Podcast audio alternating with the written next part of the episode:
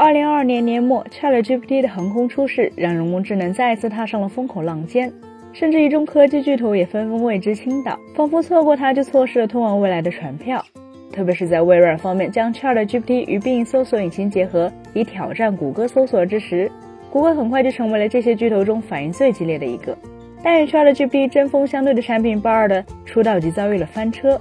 然而，强如谷歌显然也不是因为无限的资源。在其聚焦 AI 之时，自然也会有其他业务受伤。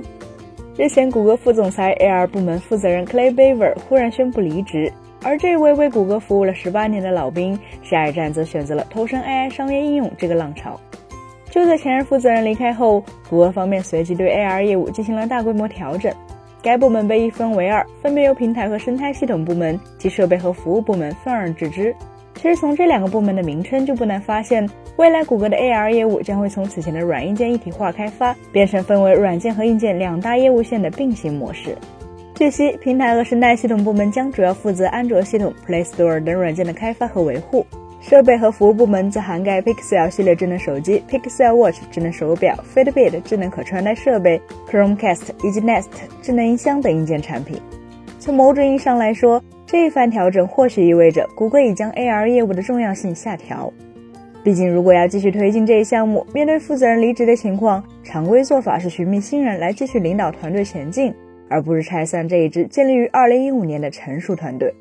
其实，谷歌现在的做法更像是在效仿当年的安卓模式，自己主要提供软件生态，硬件则由合作伙伴来实现，并且这一可能是有现实支撑的。在二月初举行的 Galaxy Unpacked 2023上，除了万众瞩目的新款安卓机皇 Galaxy S23 系列外，三星方面还正式宣布与谷歌、高通合作，一起来开发 XR 设备，并为其构建生态系统。根据官方当时的说法，谷歌在筹备一种全新的安卓系统版本，用于头显等可穿戴显示器设备。不同于一直在苹果主导下的 iOS 是一个牢不可破的王国，安卓则是由谷歌联合众多 OEM 厂商、芯片制造商、软件开发商与电信运营商的开放手机联盟 OHA 打造。当初，三星、LG、HTC、摩托罗拉等手机厂商之所以愿意支持谷歌当带头大哥，关键就是谷歌的核心业务并非硬件，不会直接与他们产生竞争，这也得以打消了手机厂商的顾虑。谷歌通过开发移动操作系统安卓，并将其开源、免费提供给手机厂商使用的方式，保住了在移动搜索领域的霸主地位。安卓生态占据移动互联网的入口，也使得与其捆绑的谷歌 GMS 服务扶摇直上，最终占据了百分之八十的市场份额。所以，安卓这一模式被应用于 AR 领域，对于谷歌而言是既有成功的先例，也更契合当下的现状。如今，谷歌面临的是净利润连续三个季度下滑，广告收入则是上市十八年以来第二次下降。在更宏观的层面，经过十余年的高速发展后，移动互联网的潜力已然基本耗尽，但未来则还处于一团迷雾之中。到底是 AR、VR、元宇宙，还是人工智能或 Web 三成为主导？至今还没人能够号准未来的脉搏。所以，科技巨头的做法是广撒网，每一种可能都需要投入资源。但谷歌即便作为科技巨头家大业大，但资源显然也并非是无限的。既然无法面面俱到，就得先分个轻重缓急了。由于 ChatGPT 在去年冬季的一飞冲天，让谷歌方面将人工智能的优先级提高了。此前，谷歌 CEO 桑德尔皮查伊就在财报电话会议中表示，随着人工智能达到拐点，我们在深度计算机科学方面的长期投资使公司处于非常有利的位置。我对公司即将在搜索及其他领域推出了人工智能驱动的飞跃感到兴奋，甚至连已经退休的联合创始人谢尔盖布林都重新出山，要求查看用来训练谷歌自然语言聊天机器人的相关数据。所以，人工智能业务，准确来说是狙击 ChatGPT，无疑是谷歌现在的头等大事。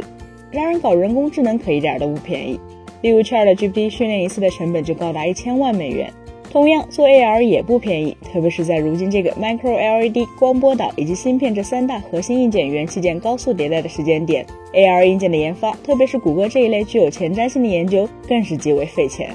显而易见，谷歌的策略是取舍，即暂时搁置 AR 硬件，选择继续在 AR 软件领域深耕。事实上，这也是最适合谷歌的选择，毕竟一直以来他们在硬件业务上的表现都很难用出色来形容。除了 Chromebook 之外，Pixel 系列智能手机、Nest 扬声器在市场中的口碑都不算太高，更别提被放弃的 Pixel Book 笔记本、Nexus 系列手机了。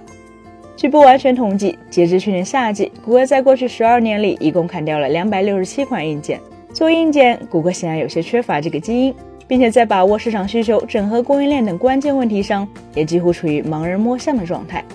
所以，让正确的人来做正确的事儿，反而是更好的选择。唯一的问题就是，毕竟今时不同往日，比如摩托罗拉、HTC 等 OEMD 厂商对于移动操作系统还缺乏概念。但在经历了这十余年的发展后，移动操作系统的开发难度与当初已是天壤之别。谷歌如果要在 AR 领域压住安卓模式，如何让硬件厂商积极响应，无疑将会是关键所在。本期节目就到这里了，更多精彩大家可以关注我们三生活的官网或全民来头目账号查询更多信息。咱们下期再见，拜拜。